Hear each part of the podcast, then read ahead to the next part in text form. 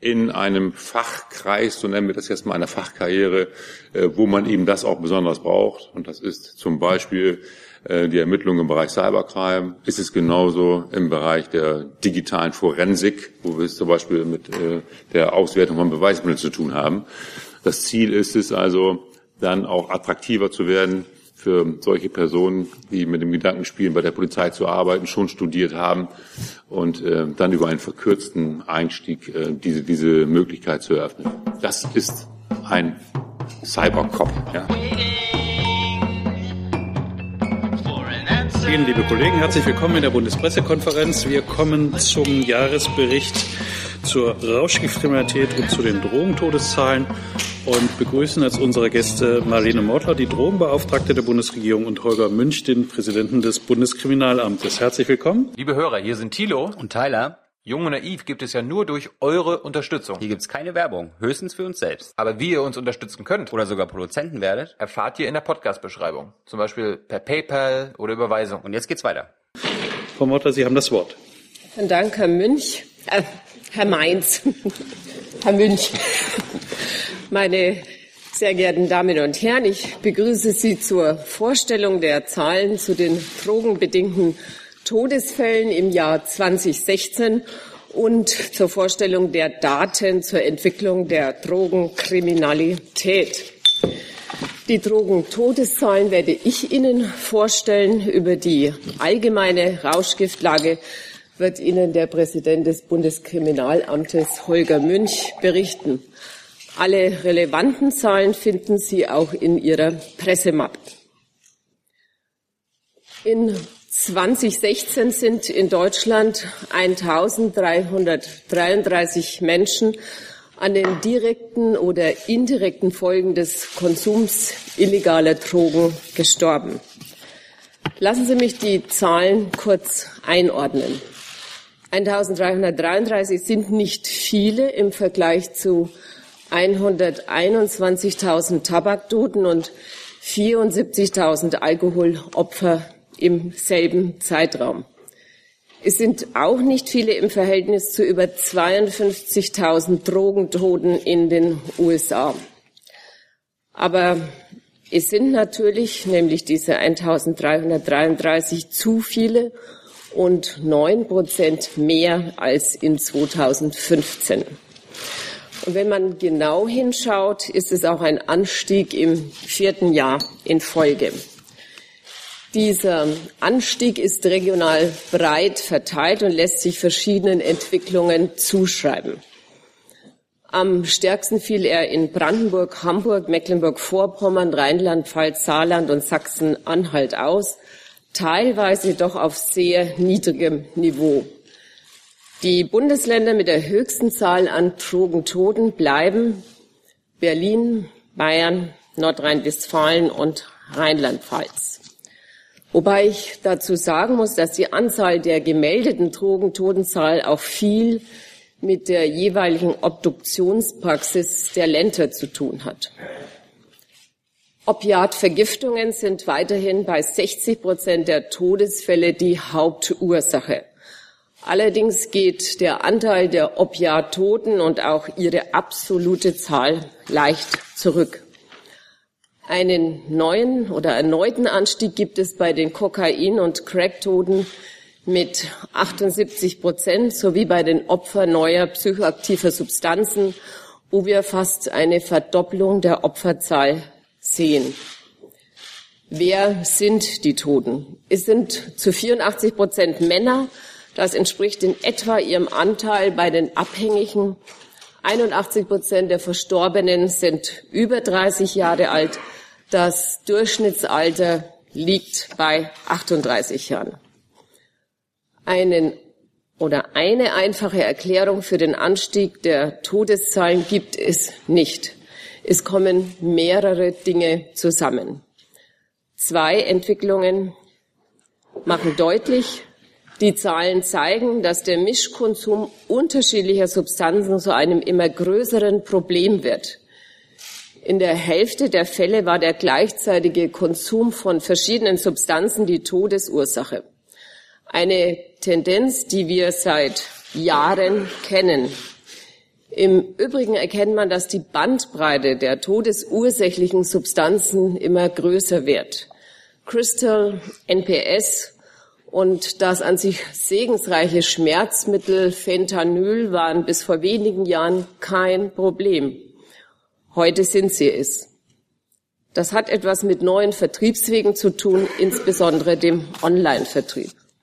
Das hat aber auch mit unserer Gesellschaft zu tun. Höher, schneller weiter und pausenloser Spaß sind eine Maxime, die für viele nur mit Hilfe von Suchtmitteln erreichbar scheinen.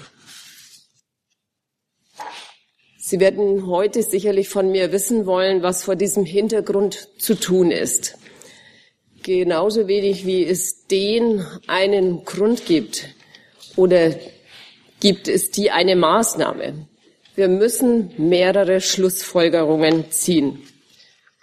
Die erste lautet für mich, weil die Anzahl der Opiat-Todesfälle noch immer zu hoch ist, müssen wir noch mehr Konsumenten für die Substitution gewinnen. Die Substitution kann erheblich zur Stabilisierung der Gesundheit beitragen. Sie kann eine Perspektive für ein geregeltes und besseres Leben schaffen und sie kann die mit dem Opiatkonsum verbundene Beschaffungskriminalität eindämmen. Das heißt, alle drei Punkte sind wichtig. Wir verfügen in Deutschland über ein weit entwickeltes Substitutionsangebot, das international große Beachtung findet. Derzeit befinden sich in unserem Land etwa 78.500 Menschen, also in etwa die Hälfte aller Opiatabhängigen in einer medizinisch-therapeutischen Substitutionsbehandlung. Ganz überwiegend erfolgt die Substitution Methadon gestützt. Daneben besteht bei uns aber auch, und das wissen viele in Politik und Medien meinem Eindruck nach gar nicht, die Möglichkeit der Diamorphin-Substitution. Abhängigen, die wir sonst gar nicht erreichen, kann in Deutschland mit dem Mittel Diamorphin geholfen werden. Also mit arzneimittelrechtlich zugelassenem pharmazeutisch reinem Heroin. Weil das Potenzial der Methadonsubstitution nach meiner festen Überzeugung noch nicht ausgeschöpft ist, habe ich mich sehr dafür eingesetzt, dass wir mehr Ärzte für die Methadonsubstitution gewinnen, gerade auch auf dem Land. Dass die Substitution gerade für stabile Patienten unkomplizierter wird, Stichwort Take-Home-Regelung. Und dass wir die Entscheidung, wann und unter welchen Bedingungen eine Substitution sinnvoll ist, stärker in die Hand der Ärzte legen, dies muss eine Frage der Medizin und nicht der Politik sein. Umso mehr freue ich mich, dass der exzellente Entwurf des Bundesgesundheitsministeriums zur Reform des Substitutionsrechts, also der für die Substitution maßgeblichen BTMVV, am Freitag aller Voraussicht nach auch im Plenum des Bundesrates verabschiedet wird. Der Gesundheitsausschuss des Bundesrates hat den Regierungsentwurf vor wenigen Tagen bereits mit 16 zu 0 Stimmen begrüßt. Auch ich habe mich vor dieser Pressekonferenz noch ein, mir noch einmal angeschaut, welche Maßnahmen ich Ihnen vor einem Jahr für den Rest der Wahlperiode angekündigt habe. Nachdem im März auch das Cannabis als Medizingesetz in Kraft getreten ist, kann ich Ihnen mit der BTMVV-Novelle, also mit der angesprochenen Novelle, in allen Feldern Vollzug melden.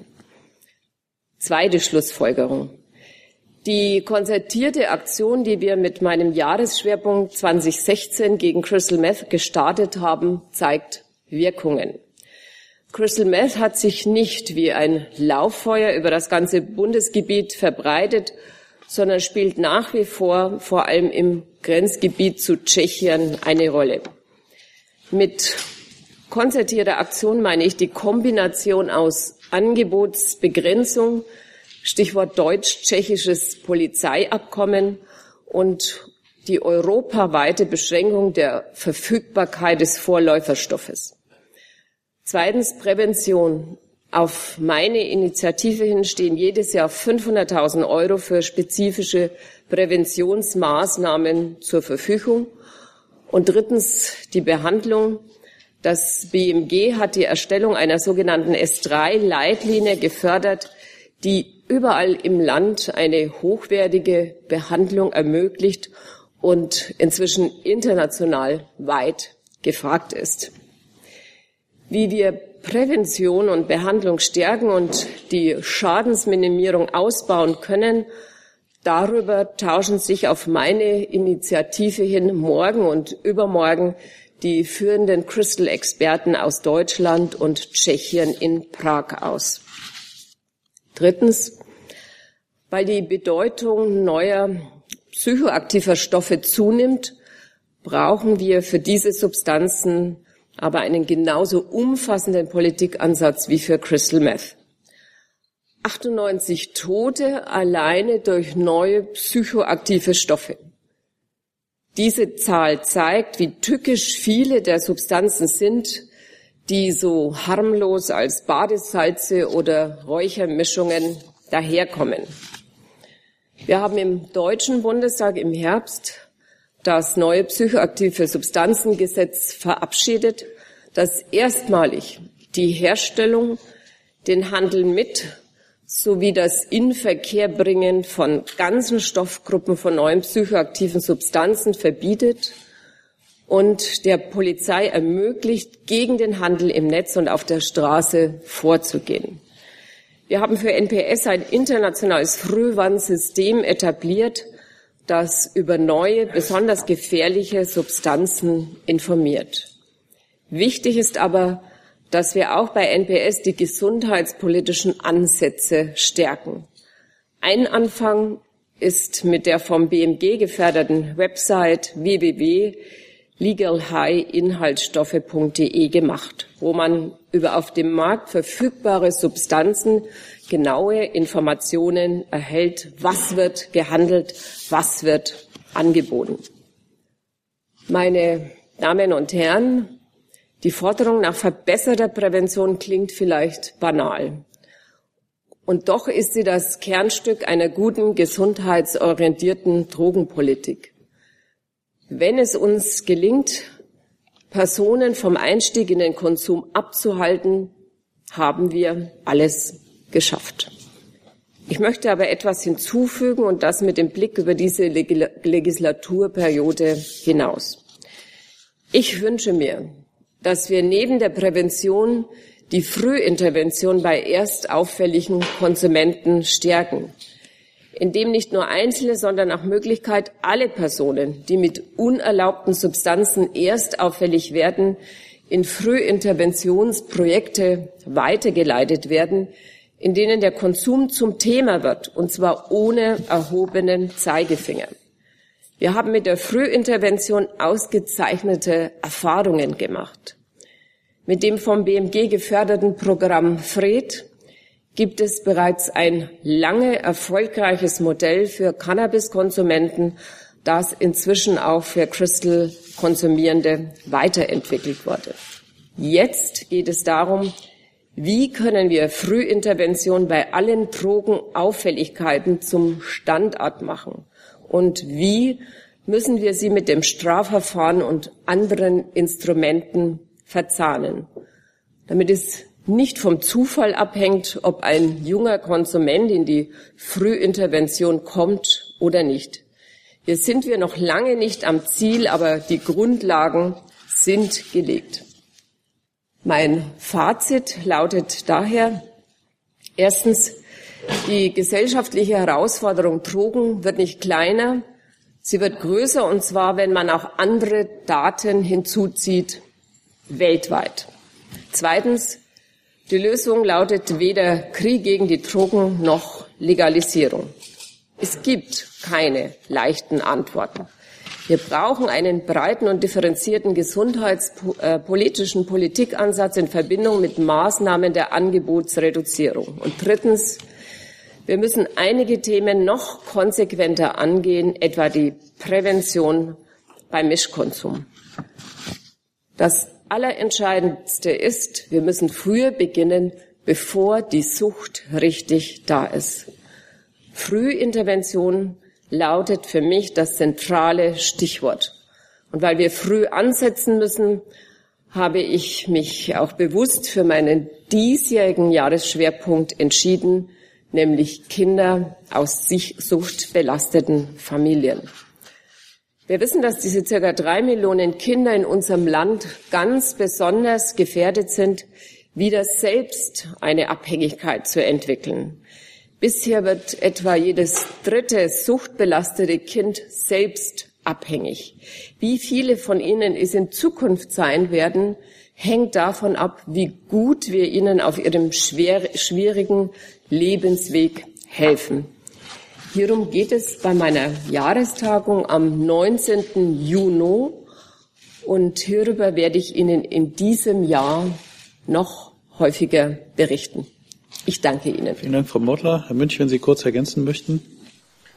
Ja, vielen Dank. Ähm, zunächst einmal möchte ich vorweg schicken, dass ich ähm, den Ansatz Prävention, aber auch Intervention äh, hoch zu gewichten für absolut richtig halte, weil dazu werde ich gleich noch ein paar Dinge sagen. Wir auf der Angebotsseite sehen müssen, dass wir nach wie vor davon ausgehen müssen, dass auch in den nächsten Jahren ähm, Kriminelle versuchen werden, möglichst äh, einen hohen Anteil auf Drogen, von Drogen auch auf den deutschen Markt zu bringen. Aber zunächst erst einmal zu den Zahlen aus dem letzten Jahr.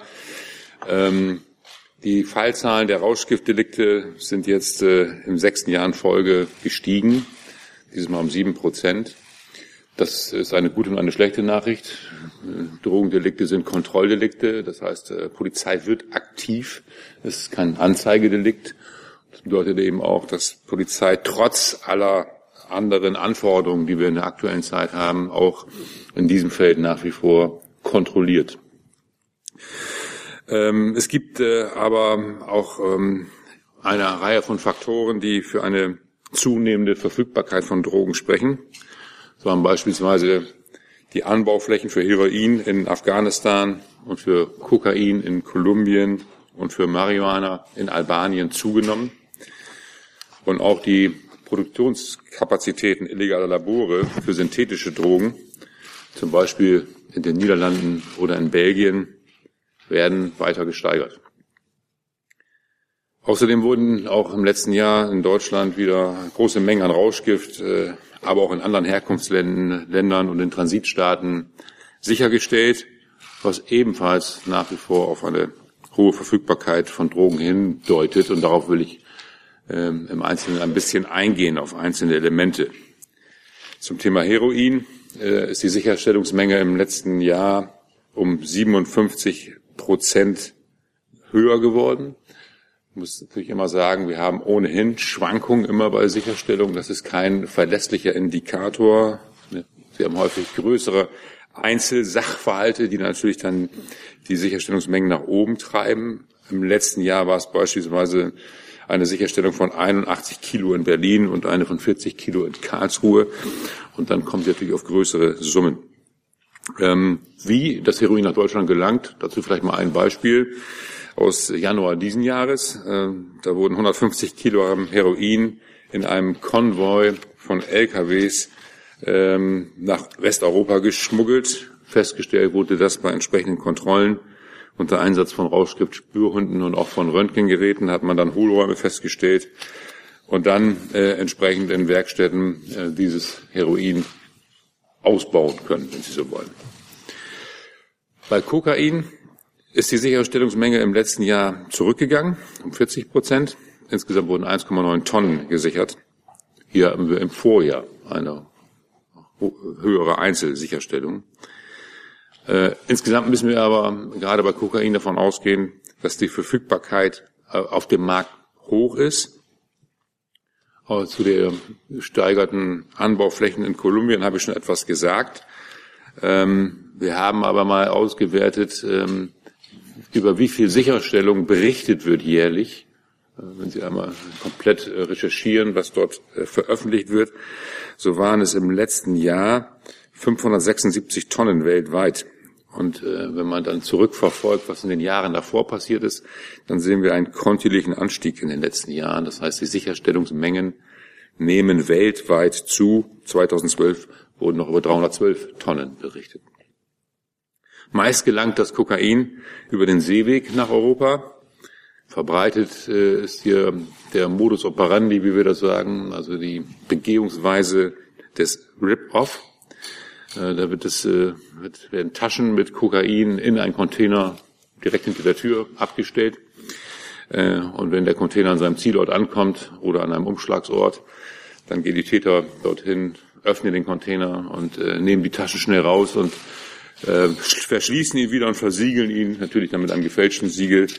Ähm, manchmal geht das dann auch schief und das führt dann eben noch dazu, dass höhere Kokainmengen dann manchmal auch auftauchen, wo sie nicht hingehören. Bei Cannabis ist es so, ist nach wie vor das am weitest verbreitete Betäubungsmittel in Deutschland. Im letzten Jahr wurden 7,9 Tonnen sichergestellt, davon fast 6 Tonnen konsumfertiges Marihuana und etwa 1,9 Tonnen Haschisch. Auch das ist eine deutliche Zunahme, bei Marihuana um 55 Prozent, bei Haschisch um 17 Prozent. Hauptherkunftsland ist Albanien. Dort haben wir größere Anbauflächen. Wir haben schnell wachsende Pflanzen, mit denen man sich auf äh, eben ein Mehr an Ernte eingestellt hat, mit drei Ernten pro Jahr. Natürlich haben wir das auch in Deutschland, Indoor- oder Outdoor-Plantagen. Ähm, beispielsweise wurde in Schleswig-Holstein eine Indoor-Plantage mit 2600 Pflanzen entdeckt. Dort haben sie dann zehn erfolgreich äh, verlaufende Ernten. Die hätten dann 350 Kilogramm Marihuana erbracht. Das ist dann so der Umsatz einer solchen Indoor-Plantage. Bei synthetischen Drogen ist es so, ähm, dass Amphetamin und Ecstasy überwiegend aus Laboren in den Niederlanden und Crystal aus Laboren in Tschechien kommt. Äh, in den Niederlanden haben wir eine Vielzahl von hocheffizienten Produktionsstätten, die die Kollegen dort auch immer wieder sicherstellen. Wir sehen das auch an illegal entsorgten Chemieabfällen. Äh, das ist natürlich auch ein Schwerpunkt gerade der niederländischen Polizei. Was Crystal angeht, gibt es eine intensive Zusammenarbeit, wie schon geschildert, mit der tschechischen Polizei ähm, und das auch durch die Landespolizeien, die dort direkt äh, auch kooperieren. Und ähm, es ist auch ähm, nicht nur mit der tschechischen Polizei so, dass wir dort einen Schwerpunkt haben, sondern auch der Versuch, zum Beispiel Rohstoffe, die häufig auch über Polen gekommen sind, ähm, weiter zu reduzieren, so dass man sagen kann, ähm, eine weitere regionale Ausbreitung des Phänomens ist zum Glück nicht so erfolgt, wie wir das am Anfang befürchtet hatten. Hier haben die Gegenmaßnahmen, und zwar wohl auf beiden Seiten, bislang funktioniert. Neue psychoaktive Substanzen, ähm, sogenannte Legal Highs. Frau Mortler hat es gesagt, wir haben im letzten Jahr 98 äh, Tote erfasst. 2015 waren es 39. Zum Teil ist das auch zurückzuführen auf eine Erfassung in diesem Feld auch von äh, synthetischen äh, Opioiden, so heißt es, zum Beispiel Fentanylderivaten. Wenn man das bereinigt, dann sind wir bei einem Anstieg von knapp 100 Prozent. Äh, welche Effekte wir jetzt äh, mit dem ähm, Gesetz über neue psychoaktive Stoffe erreichen werden, das Ende letzten Jahres in Kraft getreten ist, das äh, gilt es jetzt äh, abzuwarten. Äh, natürlich, äh, das haben wir vor einem Jahr gesagt, sind wir froh darüber, dass wir mit äh, der Tatsache, dass nun Stoff, ganze Stoffgruppen unter Strafe gestellt worden sind, wir eine Erleichterung haben und eine bessere Nachweisbarkeit. Ähm, auf der anderen Seite haben wir natürlich auch mal das Phänomen, dass Täter sich auf solche Veränderungen einstellen. Insofern ähm, ist es an uns auch diesen Markt sehr genau zu beobachten ähm, und darauf zu achten, dass neue Phänomene sehr schnell in reaktive oder in ein repressive und auch in präventive äh, Konzepte dann auch einfließen. Was den Handel angeht, auch da hat Frau Mord auch schon darauf hingewiesen, ähm, der ist natürlich auch verantwortlich für die Frage einer Verfügbarkeit ähm, und nicht nur die Anbau- und Produktionsmengen. Und ähm, hier stellen wir fest, dass das Internet eine stärkere Rolle nimmt, langsam aber sicher immer mehr in das Internet wandert. Drogenhandel sowohl im Clear Web als auch im Darknet sich etabliert, äh, nicht als Einzelfenomen, sondern ähm, auf entsprechenden Marktplätzen. Ähm, wir haben etwa 25 im Clear Web, also im eigentlichen Internet, die relevant sind für Deutschland, etwa 20 im Darknet, die wir aktuell äh, ins Auge fassen. Und hier können Sie eben neben Drogen auch andere Dinge bestellen. Drogen werden dann häufig hinterher bequem per Post versandt, die dort bestellt worden sind. Ähm, von Anbietern werden häufig verschiedene Drogen äh, angeboten. Wir hatten ein Verfahren gegen eine äh, Gruppierung Chemical Love, nannte die sich. Ähm, die Mitglieder sind im letzten Jahr festgenommen worden. Ähm, man, haben dort, man hat dort gefunden 54 Kilogramm Amphetamine, Heroin, Haschisch und Kokain, alles im Kilobereich und 25.000 Ecstasy-Tabletten. Sie sehen also hier eine große Bandbreite von Stoffen, die angeboten werden. Deshalb bleibt auch für uns ergänzend zu den Maßnahmen, die Frau Meudler gesagt hat, Bekämpfung des Rauschgifthandels ein zentrales Thema. Ist nach wie vor international organisiert und eben zunehmend auch durch Handel über das Internet geprägt. Äh, wir als BKA sind in verschiedenen europäischen Projekten aktiv, beobachten diese Entwicklung gehen darauf ein, eben mit auch entsprechenden Handlungskonzepten, wie zum Beispiel im Bereich Crystal Meth, äh, und unterhalten ein Verbindungsbeamtenwesen, was weltweit vor Ort dann auch ähm, für Kooperationsmaßnahmen zur Verfügung steht, als eben eine wichtige Aufgabe auch zur Bekämpfung der Rauschgiftkriminalität. Was den Vertriebsweg Internet angeht, so haben wir den im Blick, und zwar im Sinne eines ganzheitlichen Ansatzes, nicht nur aus dem Aspekt Drogen heraus, geht es für uns darum, die Plattformen, ähm, die auch eben Drogenhändler nutzen, stark in den Blick zu nehmen und äh, immer wo es geht, sie vom Netz zu nehmen und dabei aber die Haupttäter zu identifizieren und der Strafverfolgung zuzuführen.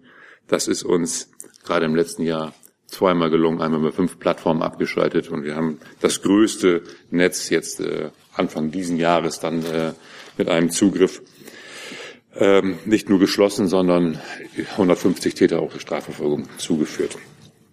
Wir arbeiten daneben an neuen Möglichkeiten, um gerade diesen Ansatz äh, vertieft äh, angehen zu können. Ähm, zum Beispiel ist das eine Einführung eines neuen äh, Personalentwicklungsweges. Wir nennen ihn Cybercop, das heißt entsprechend vorgebildete Personen, die wir gerade in diesem Feld in der Polizei äh, im BKA dann einsetzen. All das halten wir nach wie vor für wichtig als ergänzende, flankierende Maßnahme, nicht als einzige Maßnahme, die Bekämpfung äh, des Drogenkonsums aus der gesundheitlichen Sicht ist Prävention, ist Intervention und Repression und kein Entweder-Oder. So viel von meiner Seite. Vielen Dank. Damit kommen wir zu Fragen. Herr Jung beginnt. Frau Modder, die Jobnachricht von Ihnen ist, 2016 wurden 1333 rauschgiftbedingte Todesfälle registriert. Das sind Fake News, Frau, Ford, äh, Frau Mortler. Rauschgift, dazu gehört auch Alkohol und Tabak. Sie haben vorhin die Zahlen genannt. Warum werden diese Zahlen immer noch getrennt behandelt? Es gibt keine illegalen Drogentoten und legalen Drogentoten. Warum verbreiten Sie weiterhin diese Fake News?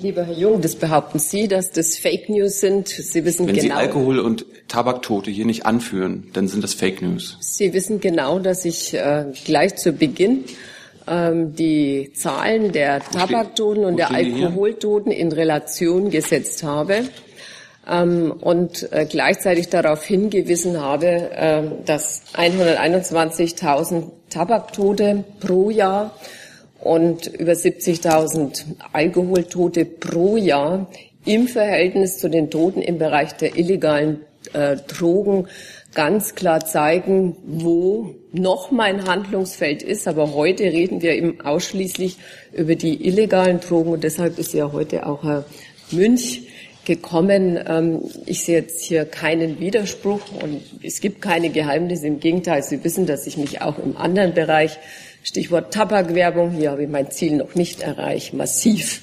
einsetze, dass äh, in Zukunft Tabakwerbung zum Beispiel verboten wird.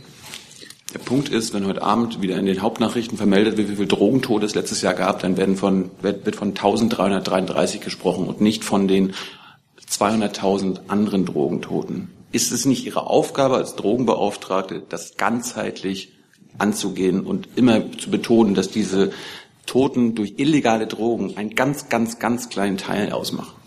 Ähm, das ist eine Möglichkeit. Stellen Sie sich vor, wir würden hier heute nicht zusammensetzen. Wären Sie wahrscheinlich der Erste, der sagen würde, ah, Mordler hat was zu verbergen.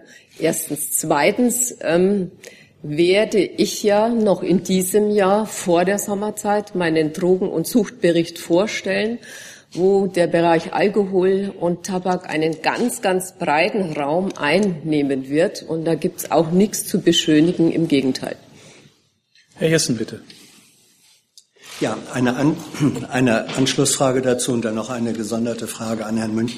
Ähm, die Anschlussfrage, Frau Mordler, wäre es aber nicht im Grunde sinnvoll, in Zukunft die Gesamtheit der Suchtmitteltoten, nenne ich es jetzt mal, zusammen äh, aufzuführen, ähm, damit solche Diskussionen vielleicht gar nicht auch erst erstehen, äh, äh, entstehen. Es ist nachvollziehbar, wenn Sie sagen, wir sprechen heute hier nur über die illegalen, äh, Totenfolge von illegalen äh, Drogen, aber äh, Tod ist tot und wenn es sich in beiden Fällen um Suchtmittel handelt, wäre doch vielleicht eine holistische Darstellung perspektivisch eine Möglichkeit.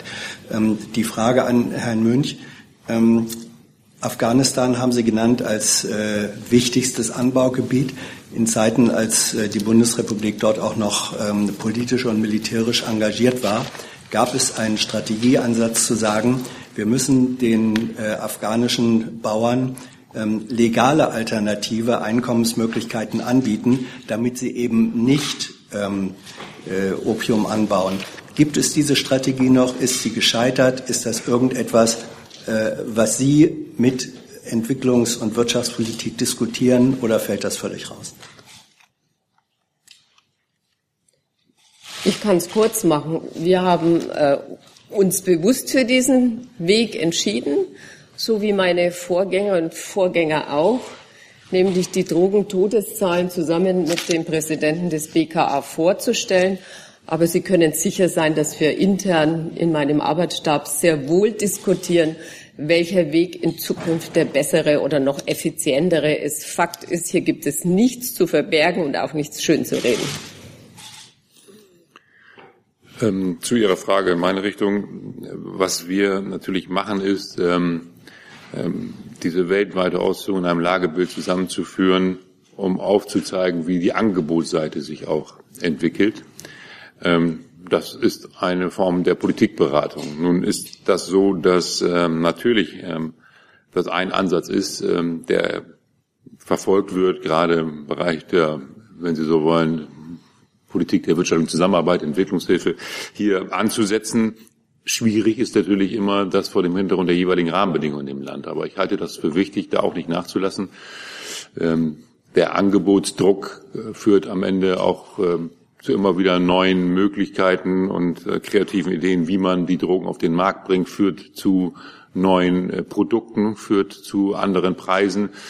Insofern muss das ein Ansatz bleiben. Und äh, was wir aber als Polizei nur machen können, ist die Daten zur Verfügung stellen, um dafür Indikatoren zu finden, Wege zu finden, in, mit den Staaten, in den Staaten in teilweise schwierigen Situationen dieses Feld zu beackern. Das ist dann nicht unsere Aufgabe, ist aber auch nicht leicht, das muss man, glaube ich, sagen. Zusatz? Anschlussfrage ähm, in Bezug auf die Auswirkungen dieses Angebotsdrucks.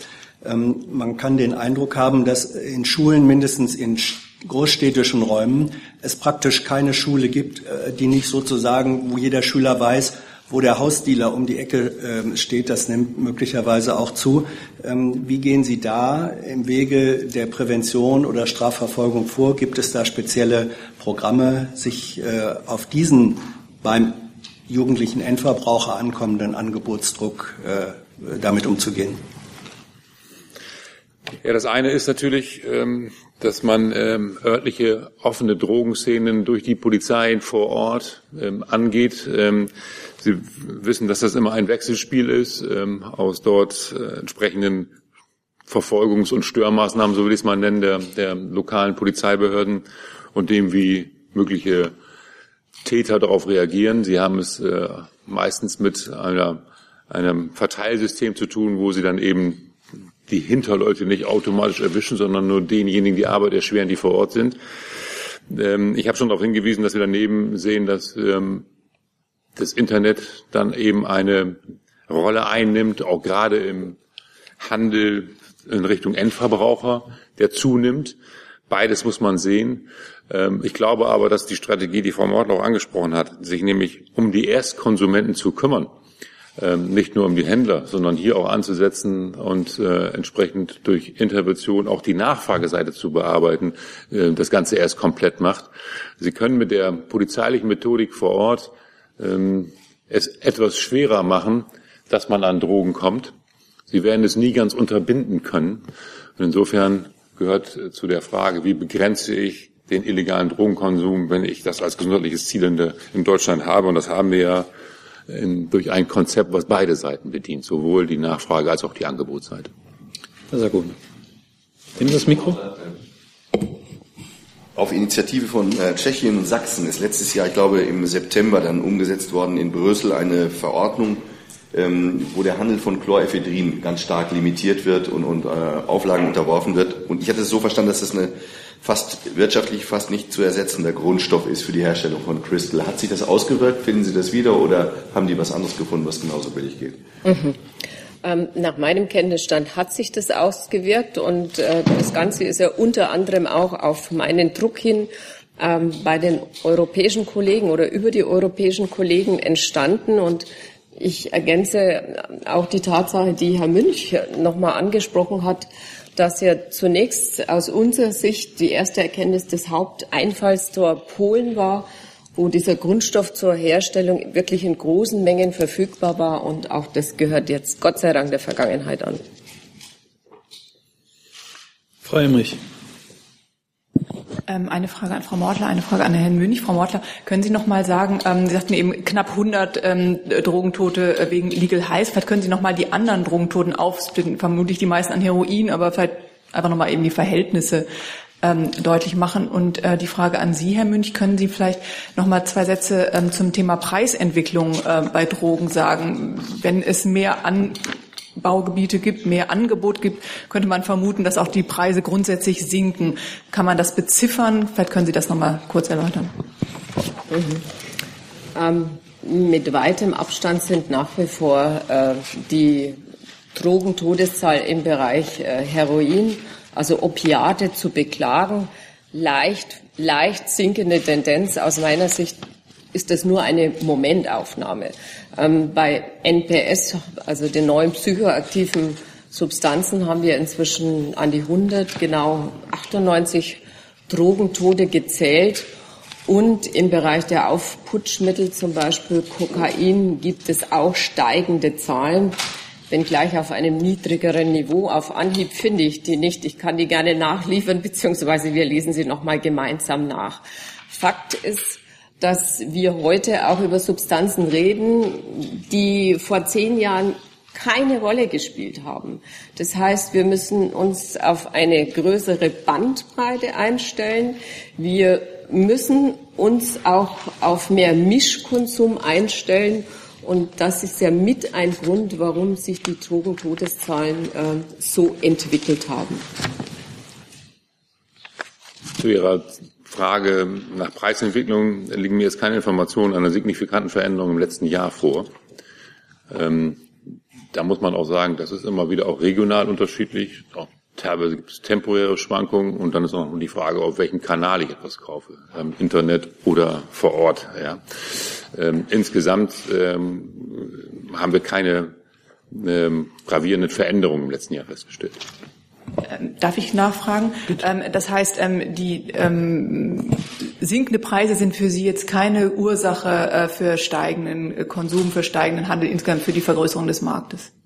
Nein, ich, wir können jetzt auch nicht sagen, dass wir Hinweise auf steigenden Konsum haben. Leider haben wir im letzten Jahr aus äh, IT-Gründen, wir haben ein neues System umgestellt, nicht mehr die Zahl der Erstkonsumenten. Aber wenn Frau Mortner darauf guckt, was aus äh, ihr bekannt ist, dann kann man sagen, der, die Zahl der Konsumenten, da scheint es keine gravierenden Veränderungen im letzten Jahr gegeben zu haben. Ist, ist deshalb auch eine Frage der Stoffe und was konsumiert wird, wenn wir uns anschauen, warum steigt jetzt die Zahl der Drogentoten.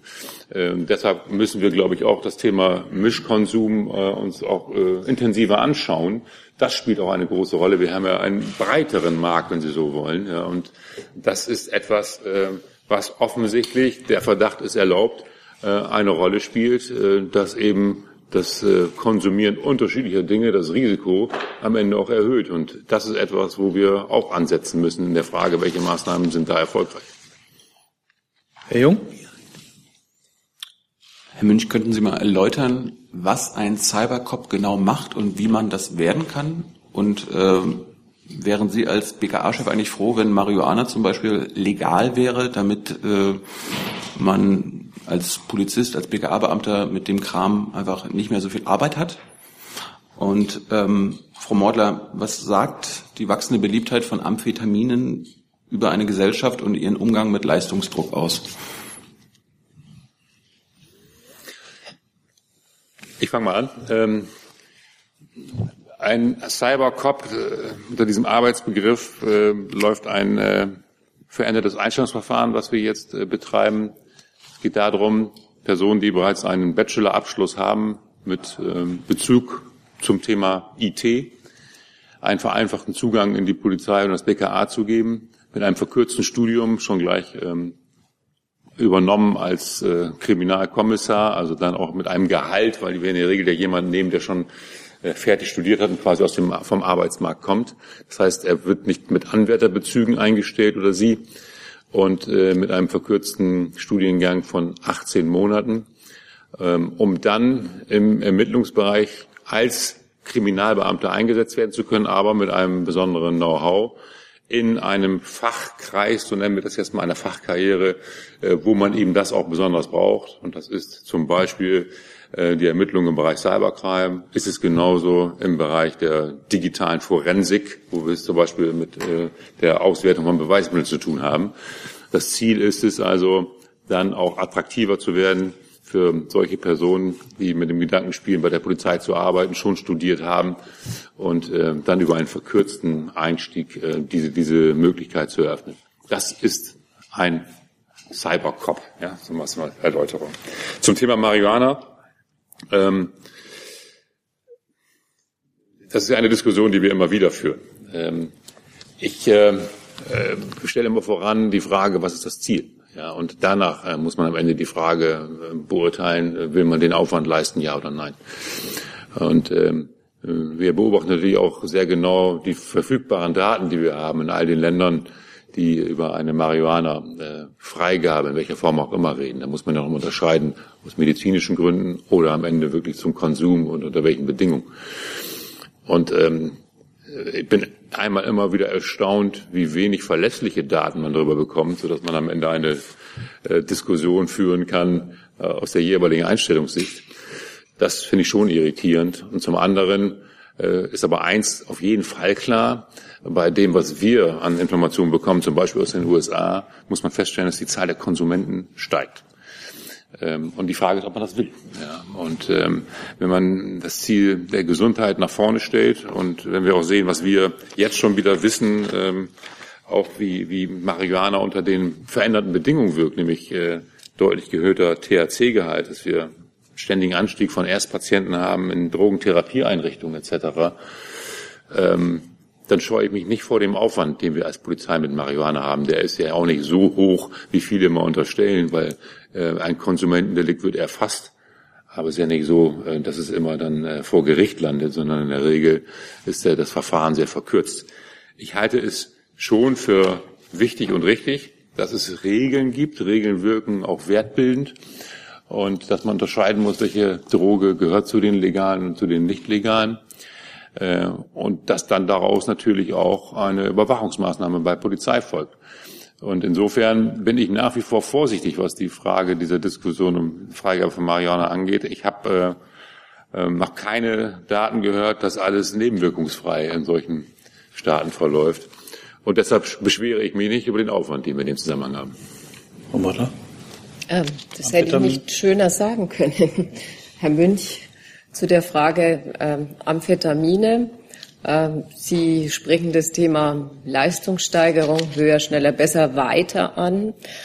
Ähm, ich gehöre auch zu der beruflichen Kategorie, die eine Sieben-Tage-Woche, Arbeitswoche hat, oftmals 70, 80 Stunden. Aber ich persönlich bin nicht der Meinung aus Erfahrung, dass ich, um noch schneller und besser zu werden, dafür äh, diese Amphetamine nehmen müsste.